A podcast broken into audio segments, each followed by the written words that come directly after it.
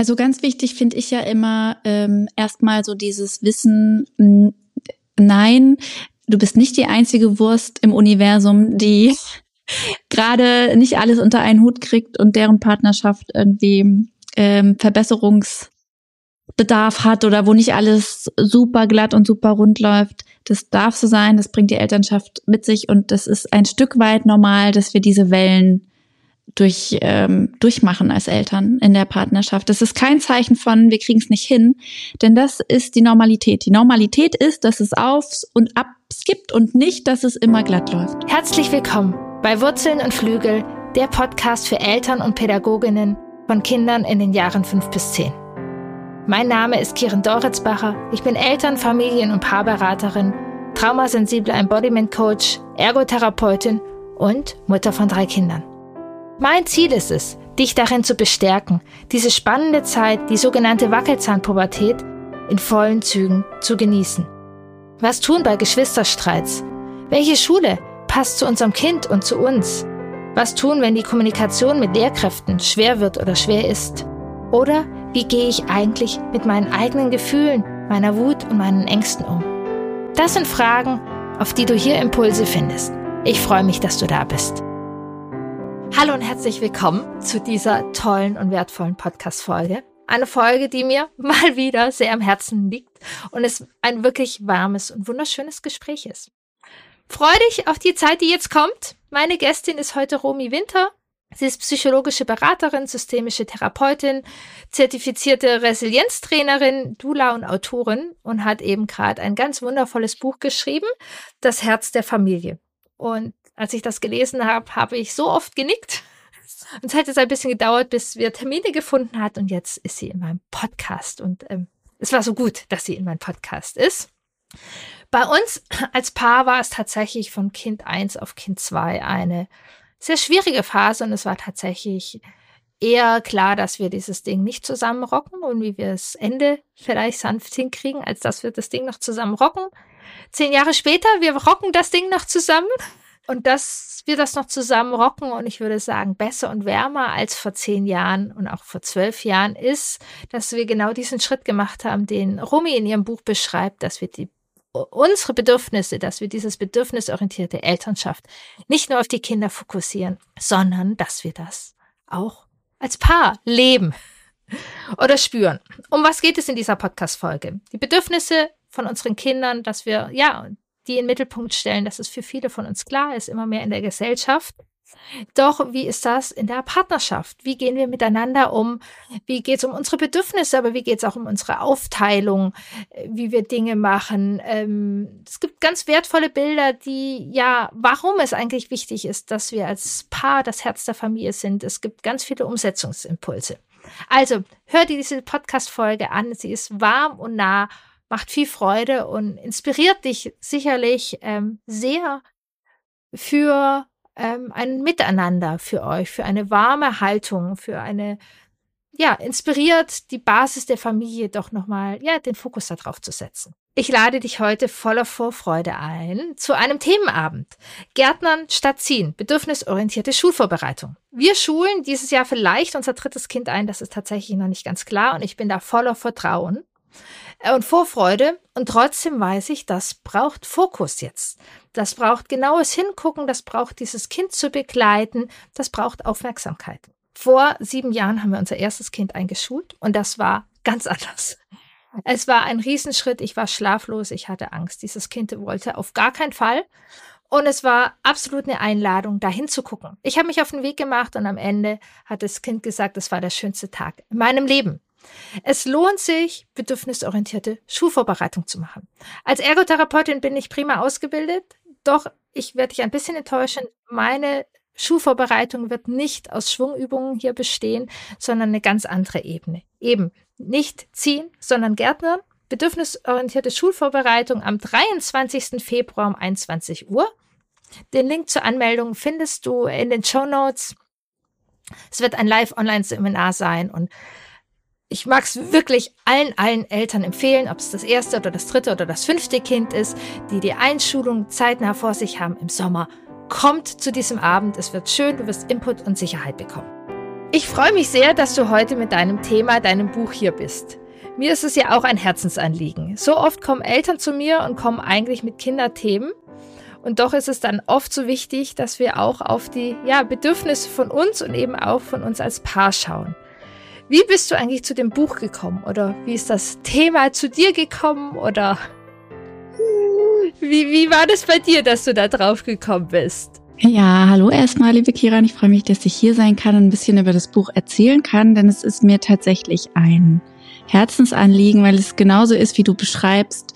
Wir sind mit unserem Fokus so oft auf den Kindern und einiges von den Themen, die wir glauben, mit unseren Kindern zu haben, die wurzeln dann doch irgendwie bei uns selber oder eben in unserer Elternpaarbeziehung.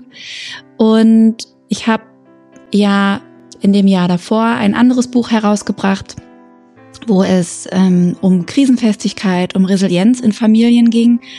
Und auch in diesem Buch war es mir einfach ein Anliegen, nicht nur darüber isoliert zu sprechen, wie können wir Kinder stärken, wie können wir uns als Mutter oder Vater stärken, sondern wie können wir eben auch das Familiensystem stärken. Und in diesem Familiensystem sind natürlich wir Eltern das Fundament, also die Elternebene, ob das jetzt eine Einelternfamilie ist oder zwei oder drei Elternfamilie, aber auf jeden Fall sind in diesem System die Eltern das Fundament. Und sofern es dann eben eine Paarbeziehung gibt, auf dieser Elternebene bildet sie das Fundament.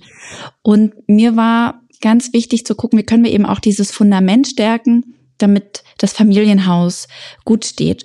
Und ich bin einfach ganz salopp gesagt im Rahmen dieses dieses ersten Buches da so ein bisschen an die Kapazitätsgrenze gekommen oder habe beim Schreiben gemerkt, ah, das ist viel tiefer, da gibt es so viel äh, mehr zu sagen. Ich arbeite ja als Paar- und Familientherapeutin und mir begegnen im Grunde jeden Tag bei meiner Arbeit sehr individuelle Paare, aber doch sehr ähnliche Themen. Und diese Bedürfnisorientierung ist etwas ganz Wunderbares, was in unsere Elternschaft jetzt auch gesellschaftlich Einzug gehalten hat in den letzten Jahren oder auch so in den letzten Jahrzehnten hat es sich ja so angebahnt und jetzt hat es so einen Durchbruch, würde ich sagen, gefühlt zumindest. Und was eben aber damit auch ein bisschen an den Rand rückte in Familien, war eben auf die Paarbeziehung. Und das war meine Beobachtung. Und da dachte ich, also wir sind jetzt so schön bedürfnisorientiert unterwegs, lasst uns das doch auch mal für die Partnerschaft probieren. Ja, weil das einfach auch unglaublich wichtig ist, weil wir sonst auch, ja, also wir sind wenn ich von uns spreche, gerade von Kind 1 auf Kind 2 war so eine Zeit ganz schön auf die Nase gefallen. Weil wie du, wie du so, so schön schreibst, ist irgendwie das Fundament oder in deinem Buch das Herz der Familie, die Stabilität. Und wenn das sozusagen ein bisschen kippt, ähm, mhm. ist es herausfordernd. Oder was, was siehst du denn als Gefahren so ein bisschen, wenn wir das nicht machen? Wenn wir dieses Herz vergessen. Oder ich habe auch manchmal das Bild von einer Beziehungspflanze sozusagen. Und wenn wir die mhm. ein bisschen austrocknen lassen oder dann irgendwann auch zu sehr austrocknen lassen.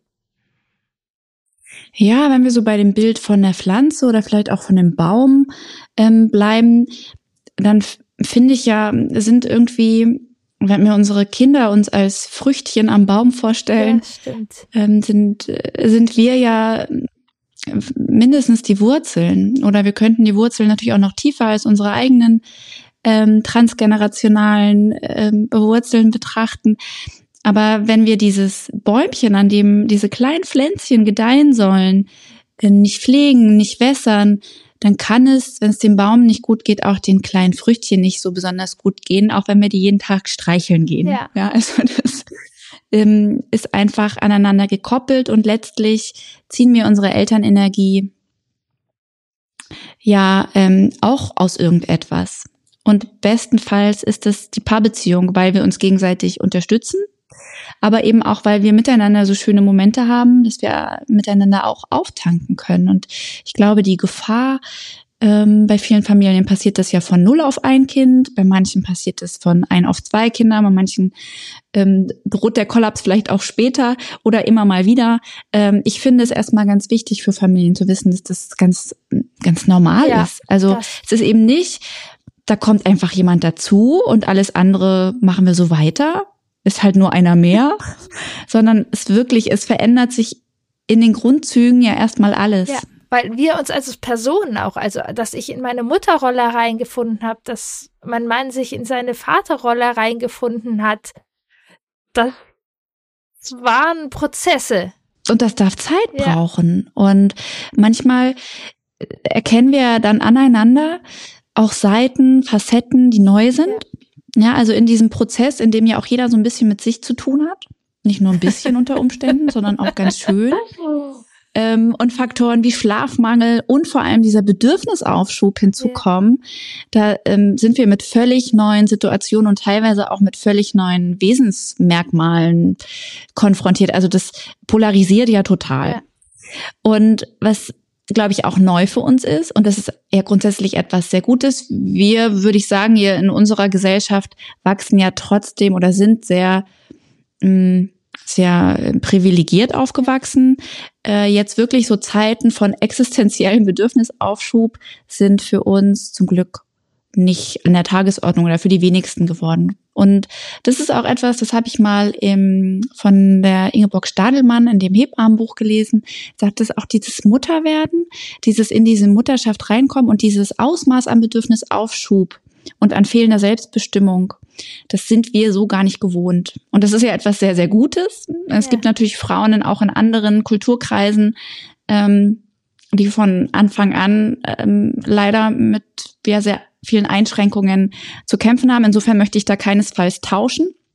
Aber diese Stufe von doch sehr, sehr großer Selbstbestimmtheit zu, jetzt ist da ein kleines Wesen, was doch über vieles bestimmt, ist natürlich auch ein Schritt, der im Schwerfällt und ich beobachte das dann oft die Schuld kann man ja nicht aufs Kind schieben, sondern dass es dann zu so einer Schuldverschiebung manchmal auch auf den Partner oder die Partnerin kommt. Ja. Oder wenn du das so sagst, bei mir war das einfach sozusagen ein Druckablass. Ich hatte einen unglaublichen mhm. Druck, das um dieses Kind perfekt zu machen. Und wenn dieses Kind mhm. weinte und mein Mann in der Nähe war, dann hatte er öfters mal einen Spruch, der vielleicht nicht so beziehungsförderlich war. Ja, kenne ich. bin ich auch heute noch nicht völlig ja. von äh, befreit, glaube ich. Und ich glaube, da spreche ich wahrscheinlich für die meisten. Also das darf wohl auch nicht der Anspruch sein, dass wir irgendwann lernen, uns 24 Stunden sieben perfekt und adäquat und bedürfnisorientiert allen gegenüber zu verhalten. Das wird wohl nicht passieren. Aber sich dessen bewusst zu werden, ist doch schon mal wunderbar. Ja, genau, aber und da denke ich, also da ist mein Erfahrungswert privat wie beruflich, dass eben wie du sagst, es kommt vor, aber die Frage ist, auf was für eine Basis kommt das vor? Wenn, wenn, wenn ja. unsere Wurzeln stabil sind, wenn wir immer wieder gucken, äh, wo sind unsere Bedürfnisse von uns selber und von uns in der Beziehung, dann kann ich so einen Spruch viel schneller irgendwie auch sagen, sorry, tut mir leid, oder mein Partner kann sagen, Potzblitz, du bist aber unter Anspannung. so, ähm, oder mir geht es genauso. Also, wenn mein Mann, also ich erzähle gerne so, so ein schönes Beispiel, wo er, keine Ahnung, vor ein paar Monaten gekommen ist und sich tierisch aufgeregt hat, dass ich die Fahrradhülle nicht richtig drauf gemacht habe. Ähm, aber wir waren da auch im Kontakt. Ich war bei mir, es war so klar, dass diese Fahrradhülle nichts mit mir zu tun hat, dass sein Arbeitstag anstrengend mhm. war. Und das konnte ich dann so annehmen. Und dann konnten wir über seinen Arbeitstag sprechen. Und später konnten wir auch kurz über die Fahrradhülle sprechen. Aber das war nicht das Thema irgendwie so. Ähm, aber klar, wären wir an einem anderen Punkt gewesen, wäre ich an einem anderen Punkt gewesen, dann hätte aus dieser Situation ein ganz mhm. schöner Sturm entstehen können. Ja, das kann dann wunderbar eskalieren, ja, das stimmt. Und da, da, das erinnert mich immer so daran, dass das Eltern ja sehr gut können. Also wenn ich so an diese Situation mit der Fahrradhülle denke, ähm, dann glaube ich, wenn sowas unseren Kindern passiert, ähm, da sind wir natürlich auch, weil sie entwicklungsbedingt äh, teilweise auch noch nicht am selben Punkt sind. Das heißt, da haben wir natürlich schon mal eine Nachsicht, weil Kinder noch einiges an Entwicklung ähm, vor sich haben. Aber ich glaube, es gibt auch noch so eine empathische, liebevolle Nachsicht ähm, und so eine Reflexionsfähigkeit, wo wir dann genau wissen, es hat gar nichts mit uns zu tun. Ja.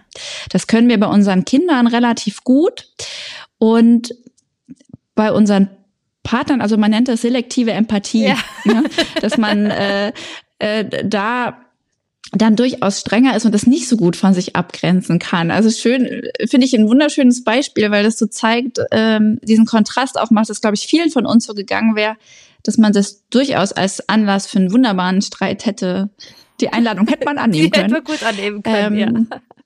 Ja, und auch leichter, als wenn unsere Kinder sich irgendwie mal vertreten, so Ja. ne? Im, im Ton oder in ihr- ihren Handlungen. Da ist man dann, ähm, haben wir gelernt, das so ein bisschen mehr zu entschuldigen und zu verstehen und Perspektivwechsel. Und das fällt uns beim, beim Partner oder bei der Partnerin manchmal schwerer. Ja. Und da ist ja sozusagen auch dieser, diesen Shift oder diese Reise, die du in deinem Buch machst, von sozusagen Attachment Parenting zu Attachment äh, Partnering. Ja. Und äh, da Genau, AP für alle. AP für alle, genau. Also für mich war das tatsächlich in dieser Zeit von einem auf zwei Kinder. Da hat irgendjemand mal zu mir gesagt, ja, dass man mit dem Kind so umgeht, mit deinem Partner würdest du das ja auch nicht so machen. Und dann habe ich kurz gedacht, ja, mit meinem Kind mache ich es nicht, aber mit meinem Partner. Andersrum wird ein Schuh draus manchmal, ne? Ja. Und das war so ein Aha Ja. für mich. Ich habe gemeint, Potzblitz, ja, mit, also wie, wie sehr das Ja. doch ähm, ist und, und gleichzeitig die Kinder das ja auch unglaublich mitkriegen. Also die Kinder, es ist, ist sehr Mhm. schön, wenn wir auf die Bedürfnisse der Kinder achten, Mhm. äh, aber die, die lieben uns ja total. Und wenn wir dann sozusagen, äh, jetzt spring doch mal und ist doch egal, wenn du müde bist, ist egal, was du brauchst, das Wichtigste ist, dass du hier funktionierst, Ja. ist ja auch eine Grundhaltung. Aber erzähl gerne mal von Absolut. deinem äh, AT für alle. Vom AP für alle, äh, ähm, ja, Attachment Partnering, genau. Mm. Es ist äh, genau wie du beschreibst, äh, und so leite ich es auch im Buch ein bisschen her, so diese Beobachtung. Ähm, es gibt ja ähm, ein Leitpaar in dem Buch, also es gibt ganz, ganz viele äh, Paar Geschichten und eben die Resonanz, die ich bekomme, ist ganz oft, oh Rumi, ich fühle mich so ertappt. schreibst du da, äh, schreibst du da über mich, über uns oder hast du heimlich im Wohnzimmer gesessen? Also es ist tatsächlich wirklich so, dass ich glaube ich ähm, viele Elternpaare, viele Mütter, viele Väter in der einen oder anderen Situation wiederfinden und denken, oh Gott, ja, das könnte ich sein. Und da nehme ich mich überhaupt nicht raus. Und da gibt es eben dieses Leitpaar, was ähm, quasi so ein bisschen die Rahmung des Buches ist. Ich habe versucht, keinen klassischen Ratgeber zu schreiben, sondern ein Buch, was irgendwie noch ein bisschen eine Geschichte erzählt, was, was man gerne liest, was so einen mitnimmt, auch so emotional ein bisschen. Und ähm, dieses m, Paar bekam eben ähm, auch mit relativ typischen Anliegen, ach sie, ich kann es ihr nie recht machen, ach und er macht zu wenig. Also es ist ja auch irgendwie so, ich weiß nicht, wie es dir geht, aber so dieser Grundtenor begegnet mir häufig in meinen äh, Auf Paarsitzungen. jeden Fall. Privat wie beruflich passt das. Ganz gut. richtig, richtig. Und ähm, da fiel dann in einer der Beratungen auch ähm, so dieser Satz, ich habe das Gefühl, also sagte er dann, du erziehst mich strenger als unseren Sohn. Und, und das, ich fand es sehr beeindruckend, weil es für sie wirklich, man kann es ja auch einfach wieder von sich schieben und sagen, das ziehe ich mir nicht an, aber es herrschte dann erstmal Stille. Und ähm, es kam für sie aber wirklich so ein Moment von, oh Gott, ja. Ja. Scheiße, das stimmt. Ich erziehe meinen Mann, obwohl ich das für meinen Sohn total ablehne. Was ist das für ein Widerspruch auch? Ähm, in meinem Leben und auch in dem Vorleben für unseren Sohn. Und ähm, das war so die Ausgangsposition, dass sie trotzdem an einigen Punkten recht hatte mit, du machst zu wenig. Ne? Ähm, das steht vielleicht außer Frage. Aber es ist ja auch immer noch, ähm, wie wir Dinge kommunizieren und wie wir Dinge wollen und was wir erwarten. Also es ist ja sehr komplex und vieles ist auch einfach unausgesprochen. Und am Ende wurde aber ganz klar, es gibt eben auf beiden Seiten krasse Belastungen, die der andere aufgrund seiner eigenen Belastung, aufgrund auch seiner Prägungen gar nicht so richtig wahrnimmt. Und das war eigentlich so dieser Meilenstein und das ist auch in meinen Sitzungen immer wieder ein Meilenstein, wenn wir die Belastungsfaktoren angucken, weil oft ist ja wirklich so dieser Gedanke von, boah, ich habe so viel zu tun, ich habe irgendwie eine nicht endende To-Do-Liste im Kopf oder auf dem Papier oder beides. Und die Schlussfolgerung ist so ein bisschen, na, wenn ich so viel mache, dann machst du einfach zu wenig. Ja.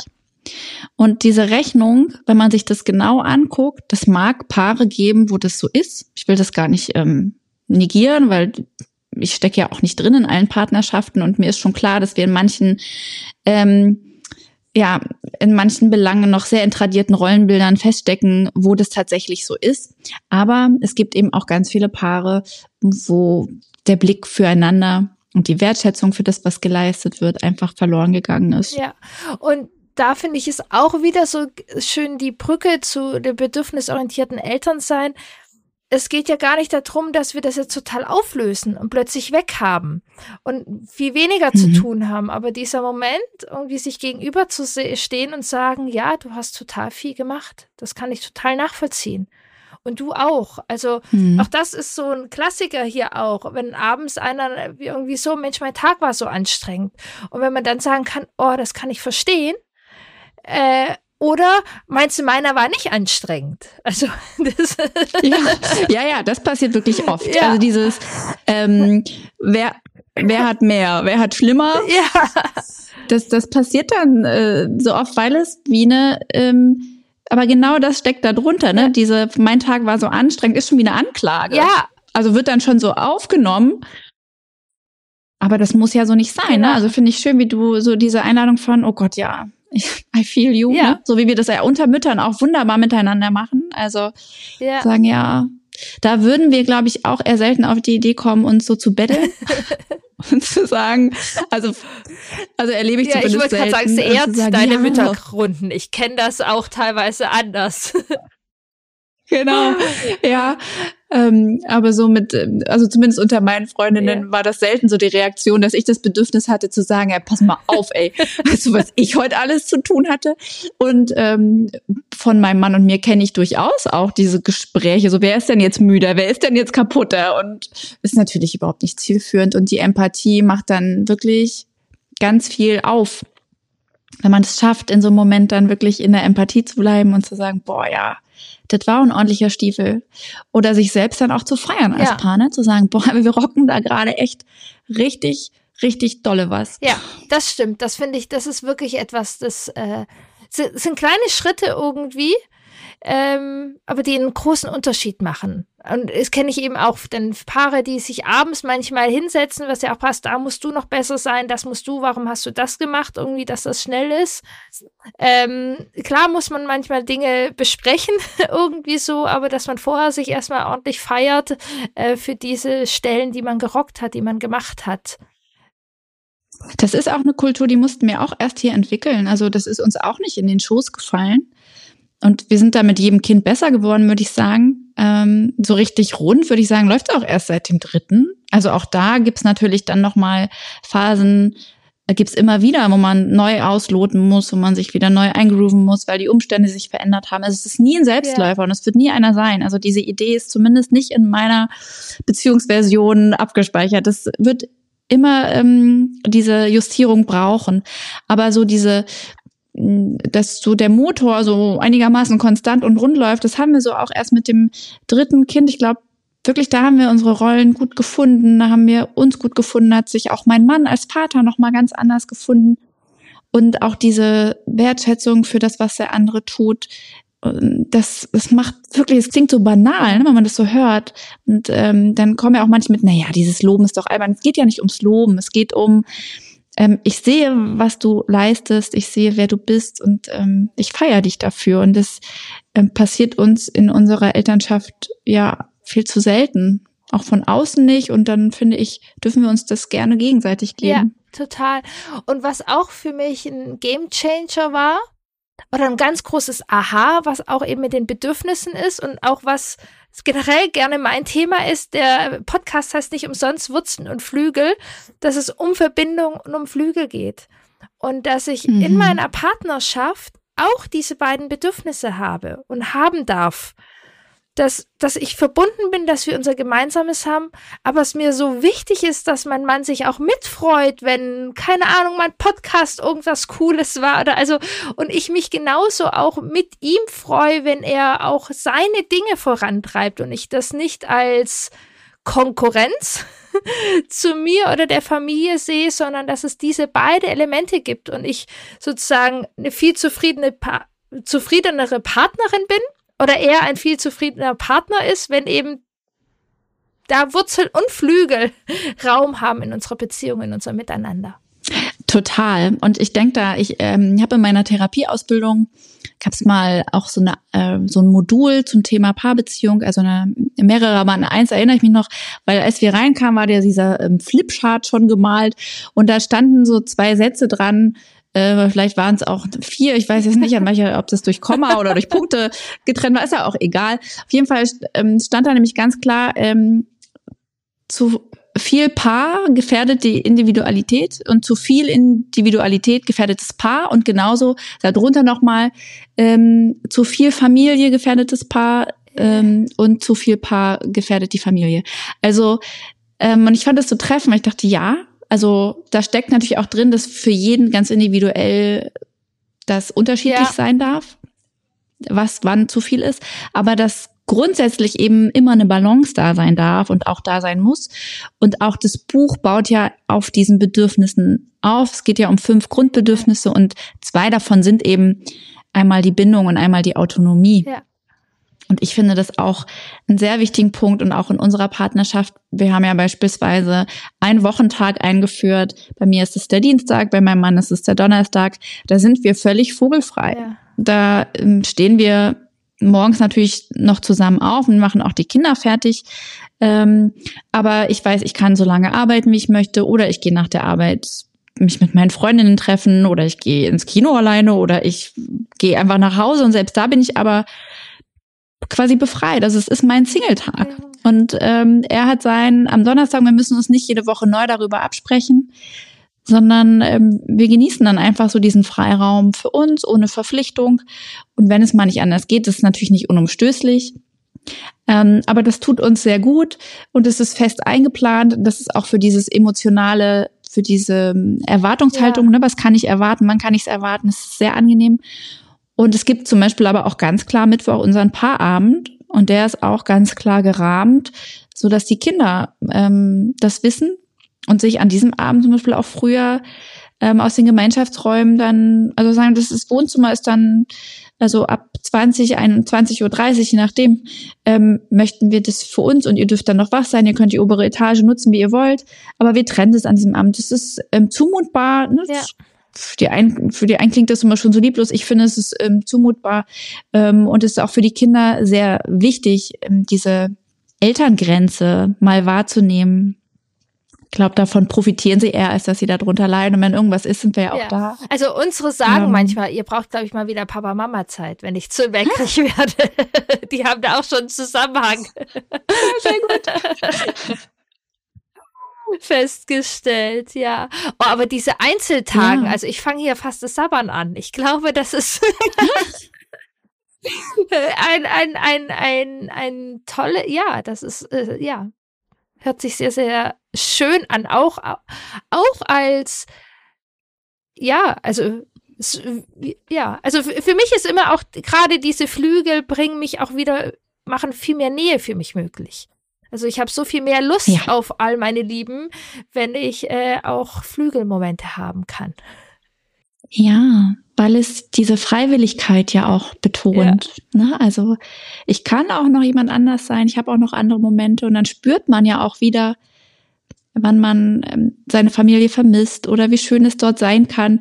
Also ich finde, wir müssen uns alle auch mal vermissen dürfen. Ja. Und auch, ich weiß noch, als ich eine schwierige Zeit mit meinem Mann hatte und es dann wirklich auch so eine doofe Dynamik hatte, er zieht sich immer mehr raus, ich will immer mehr, also es war so beidseitig echt und dann bin ich auch mal mhm. zu meinem Bruder gegangen und habe gesagt, wie, wie kann ich denn noch irgendwie so? Also ich wollte so auch nochmal die Männerperspektive. Er war gerade frisch Vater geworden und hat er gemeint und das war für mich so ein großes Aha. Weißt du, bei bei allem, was wir leisten als Eltern, mir ist es so wichtig, dass ich auch als Person noch gesehen werde.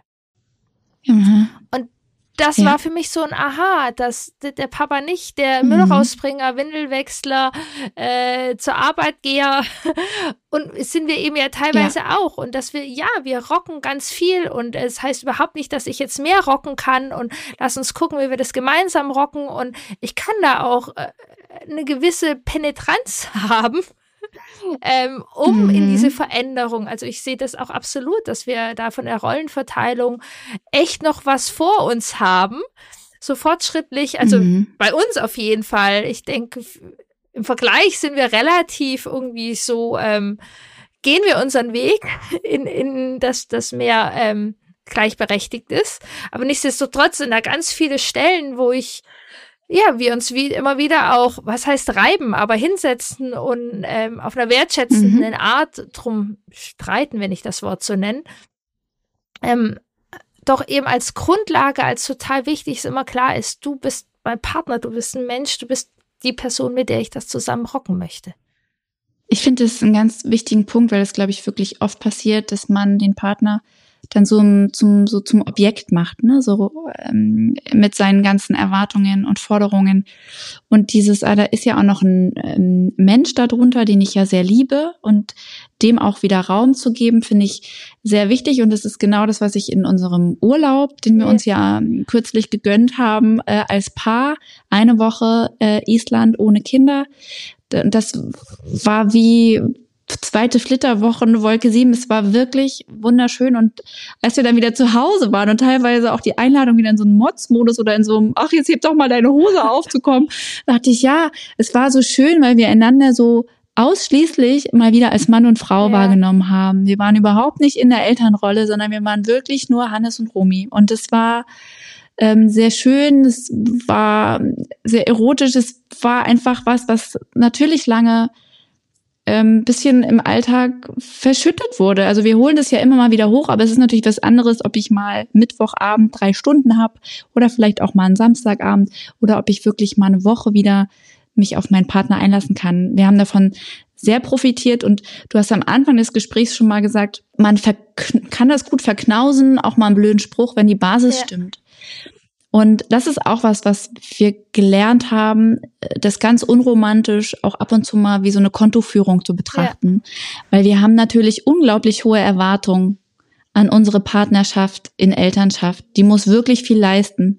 Und wenn wir dann mal dagegen stellen, unser Invest, dann ist das oft nicht im Verhältnis. Also dafür, dass wir so viel da daraus ziehen wollen und ja auch müssen, ähm, weil es eben das Fundament ist, investieren wir verhältnismäßig wenig. Und ich glaube, das dürfen wir auch ein Stück weit akzeptieren, weil es die Situation nicht immer anders hergibt. Also ich finde auch das ähm, immer ganz wichtig, den Paaren zu sagen, müht euch nicht daran ab, so, oder macht euch jetzt fertig, dass es gerade so ist, wie es ist. Weil manchmal ist einfach auch mehr nicht drin und es kommen auch wieder andere Zeiten aber trotzdem das nicht als Freifahrtschein äh, zu sehen für, na ja, dann ist es jetzt halt alles blöd, weil davon wird es natürlich nur blöder, sondern trotzdem äh, man sich und nicht darauf zu warten, dass freie Kapazität mal einfach um die Ecke kommt, ja. sondern sich das wirklich einzuplanen, es wirklich zu nehmen, weil wo wird meistens zu oft abgeknapst, wenn die Liste zu voll wird, dann ist es leider oft die Partnerschaft. Ja. Sehe ich total, wie du. Und ich bin gleichzeitig auch ein Fan von kleinen Schritten. Also bevor ich gar Total. nichts mache, also uns durch die Corona-Zeit hat gerettet, dass unsere Paarzeit war, dass wir morgens zusammen die Spülmaschine gemacht haben. Die Kinder sollten noch in ihren ja. Zimmern bleiben und unser Basis sozusagen, also es ist eine kleine Basis, es ist eine völlig unromantische Basis, aber das war die, die möglich war, dass wir diesen Raum hatten, morgens zusammen die Spülmaschine und das Frühstück zu machen und dabei uns unterhalten, wie es uns eigentlich gerade geht und welche Gedanken uns durch den Kopf fliegen. So. Ja. Ich liebe kleine Schritte, äh, weil es die großen oft gar nicht drin ja. sind. Und ähm, auch große Ziele große Veränderungen in kleinen Schritten erreicht Ganz werden genau, ja. können. Also von null auf ein Familienurlaub oder ein Paarurlaub für eine Woche ist deutlich schwieriger als von diesen kleinen Schritten, wo man die Wirkung merkt, wo man spürt, wie wichtig das eigentlich ist. Ähm, da kommt man dann schneller hin. Und ähm, äh, alle acht Jahre mal ein Paarurlaub. ähm, bei uns war es jetzt, bei uns war es jetzt acht Jahre her. Ähm, wird es auch nicht retten, ja. wenn wir im Alltag nicht ähm, ein bisschen den Blick füreinander aufrechterhalten. Ja, das stimmt.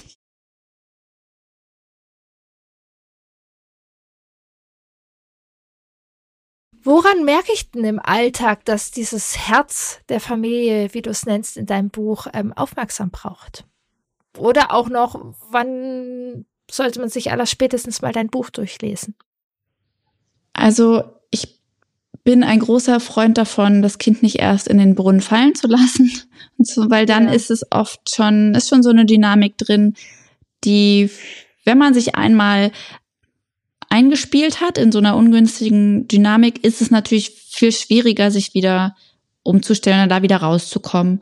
Insofern ähm, würde ich das schon fast eher als Prophylaxe ähm, bezeichnen ähm, und das Buch eigentlich jedem Elternpaar empfehlen, unabhängig davon, ob es jetzt gerade das Gefühl hat, es ähm, bahnt sich da ein Konflikt oder eine Krise oder so eine Durststrecke an, weil es wachsam macht und ähm, ja mitfühlend für das, was da passiert. Und ich glaube, damit kann man gar nicht früh genug starten. Ich glaube, man kann sich ganz gut selbst beobachten, was die Anwesenheit des Partners gerade in einem auslöst.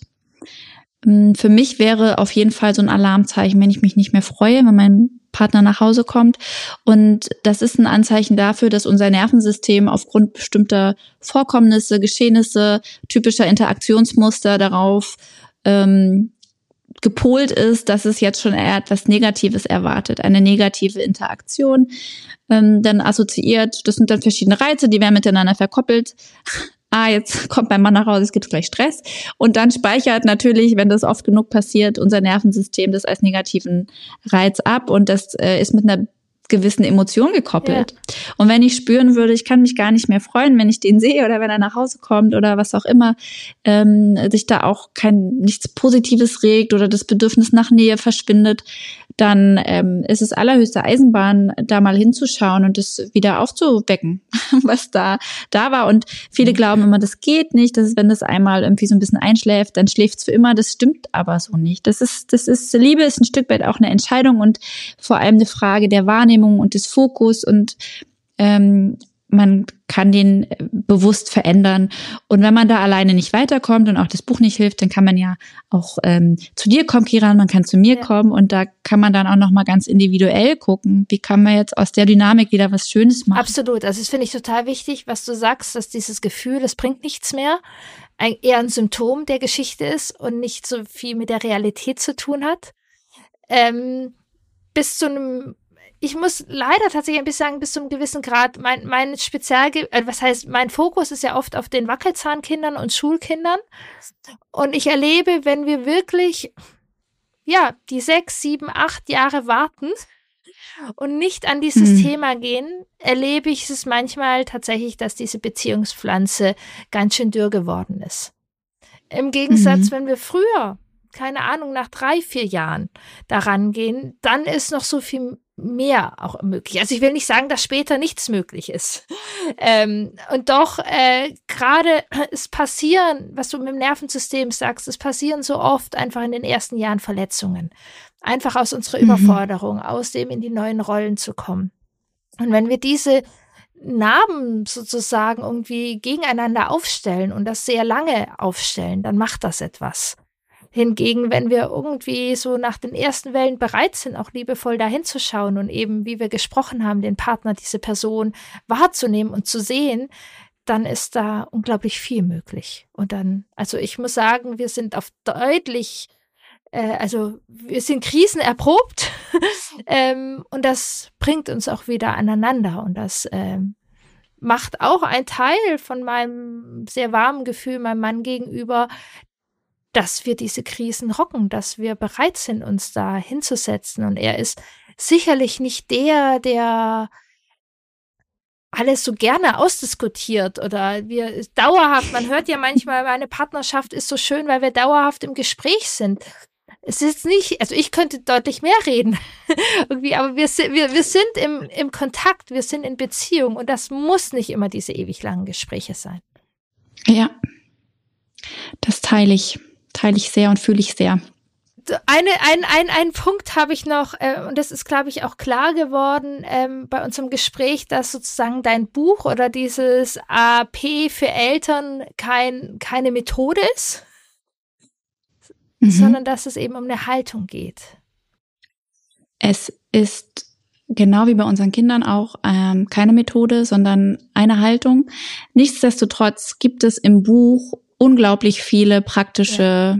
Übungen, die Paaren helfen, wieder in Kontakt und in Verbindung zu kommen, die einen Perspektivwechsel anregen, die die Wahrnehmung auf die positiven Dinge steuern. Also neben mitfühlenden Geschichten und ganz viel Wissen gibt es eben auch praktische Impulse, die einen wirklich wieder in Bewegung bringen. Also wo man weiß, okay, da können wir anfangen. Und die sind also das kann man natürlich ähm, von außen besser beurteilen, aber ich habe sie so geschrieben, dass es Elternhäppchen sind, also dass es auch im Elterntag Alltag machbar ist.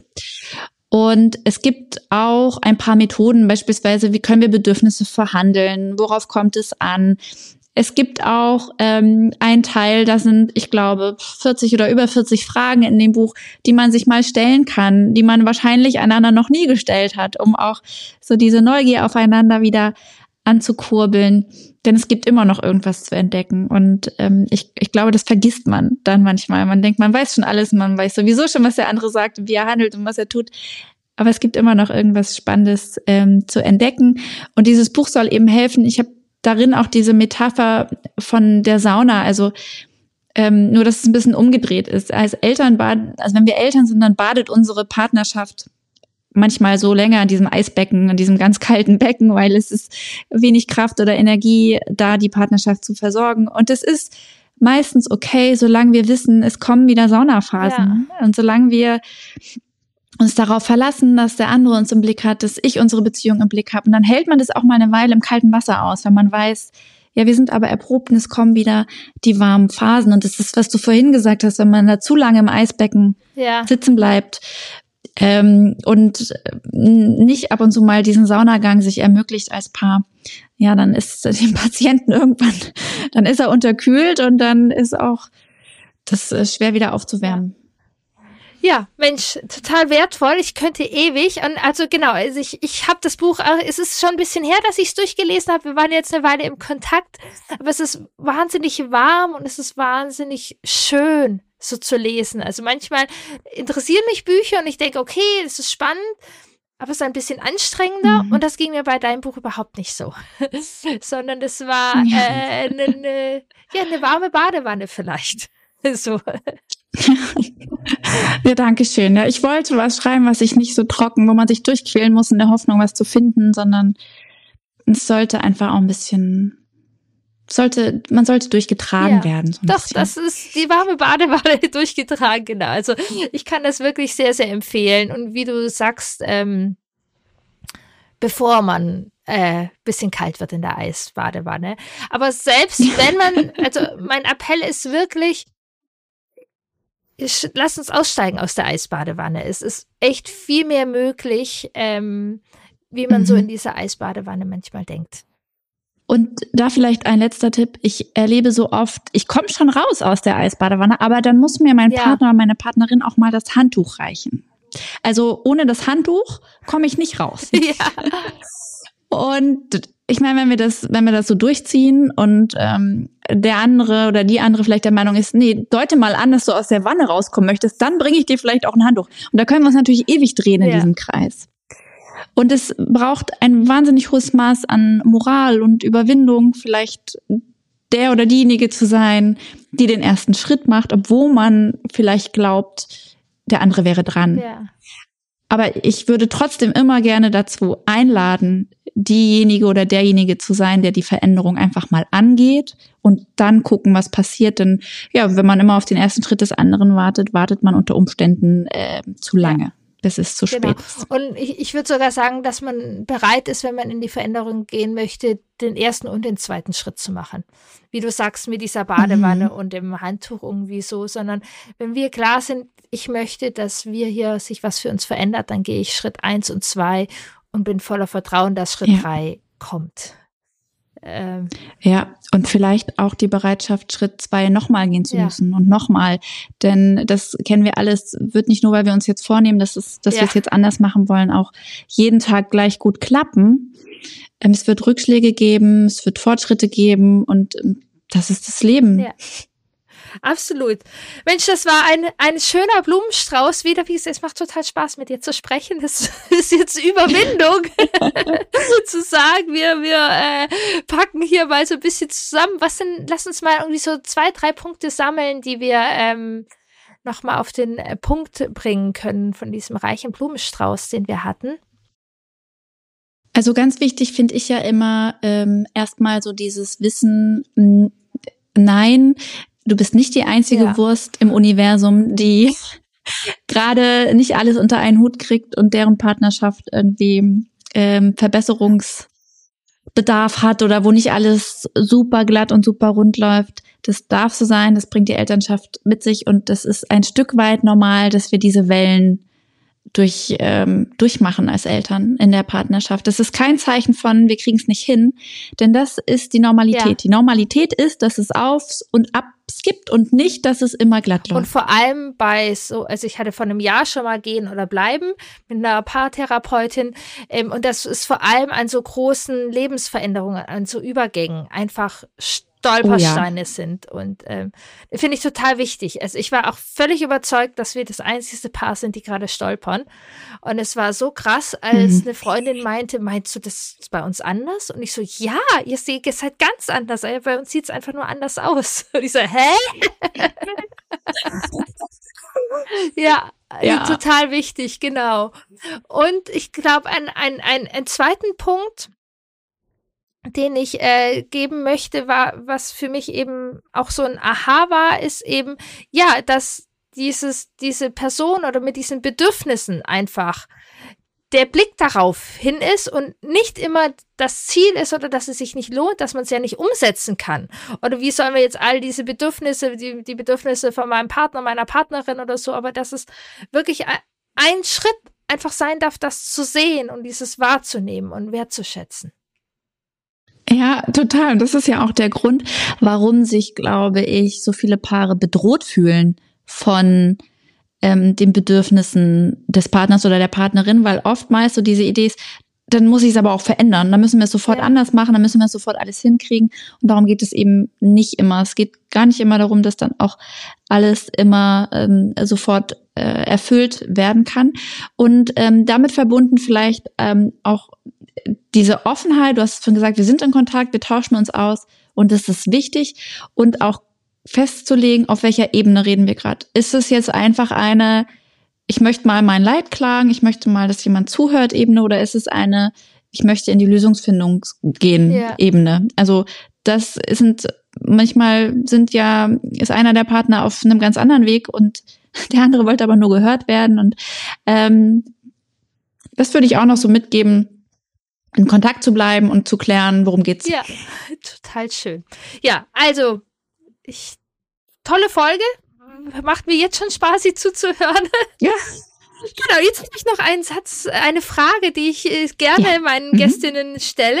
Ähm, und genau, das ist ja ein Podcast überwiegend für Eltern von Kindern zwischen fünf und zehn. Und ähm, ich, ich, ich finde es immer so schön, Erinnerungen auszutauschen oder was uns geprägt oder was uns berührt hat. Und deshalb die Frage an dich, eine Erinnerung von dir in den Jahren fünf bis zehn, die dich berührt oder geprägt hat. Oder Menschen, die dich in der Zeit berührt oder geprägt haben. Aus meinem eigenen ja, Leben? Aus deinem eigenen Leben. Als, als Romy fünf bis zehn Jahre ja, alt war? Ja, genau. Mm, ich glaube, wenn ich an die Zeit zurückdenke, liegt nämlich in dieser Zeit äh, die Scheidung meiner Eltern und der Neuanfang am anderen Ende Deutschlands. Also wir sind damals dann nach der Scheidung, äh, meine Mama ist ein Mecklenburger Urgestein und ist dann nach der Scheidung zurückgezogen zu ihren, zu ihren Eltern. Und wir wurden dort ganz wunderbar aufgenommen und diese enge Vertrautheit auch mit meinen Großeltern, die dann auch anhielt, die ähm, von da an einfach ein sehr enger Teil meines Lebens waren, das ist eine sehr prägende, eine sehr stärkende äh, Kindheitserinnerung. Und mir kommt natürlich auch sofort, weil jetzt könnte man so denken am anderen Ende, oh, das arme Scheidungskind. Also ich bin damit völlig im Reinen und denke jetzt, okay, zwischen fünf und zehn hast du dann auch deine Bonusgeschwister bekommen. Also mein, ähm, mein Bruder und meine Schwester kamen dadurch ja auch in mein Leben. Und äh, das sind, glaube ich, die wertvollsten und schönsten Erinnerungen und Momente. Wie wertvoll, wie schön. Und das ja auch aus das sozusagen einer, einer Krisensituation, erstmal eine Übergangssituation, ähm, da sehr stärkende Menschen in dein Leben getreten sind. Genau. ja. Ich danke dir, Romy. Das war ein wunderschönes Gespräch. Ich danke dir, dass ich hier sein darf und durfte. Mach's gut, liebe Kiran. Ich denke, ich habe euch nicht zu viel versprochen. Es war ein tolles Gespräch und gehst sicherlich sehr inspiriert ähm, damit in deinen Alltag und machst weiter. Mir bleibt hier noch, dich nochmal einzuladen, dich daran erinnern. Melde dich gerne an oder sag auch Freunden und Bekannten Bescheid. Gärtnern statt ziehen, bedürfnisorientierte Schulvorbereitung. Am 23. Februar um 21 Uhr gibt es einen Themenabend, in dem du Impulse bekommst, Ideen und auch, äh, was du weitermachen kannst, dass wirklich dein Kind und dass du dein Kind bedürfnisorientiert in die Schule begleiten kannst. Denn wahrscheinlich geht es dir wie mir, dass du nicht ganz glücklich über alles bist, was so im Schulsystem ist. Ich stand ganz ehrlich davor, als unser, bevor unser erstes Kind war, ob wir auswandern oder was wir damit machen. Und meine private wie berufliche Erfahrung ist, dass es gar nicht so wichtig ist, ob wir auswandern oder die freie Schule nehmen oder die Grundschule hier vor Ort nehmen, sondern wie wir unsere Kinder begleiten, emotional zur Seite stehen und unsere Stabilität, unsere sichere Hafen, wie wir das sind. Und da begleite ich dich in meinem Themenabend. Und ich freue mich auf dich. Melde dich gleich an. Den Link findest du in den Show Notes.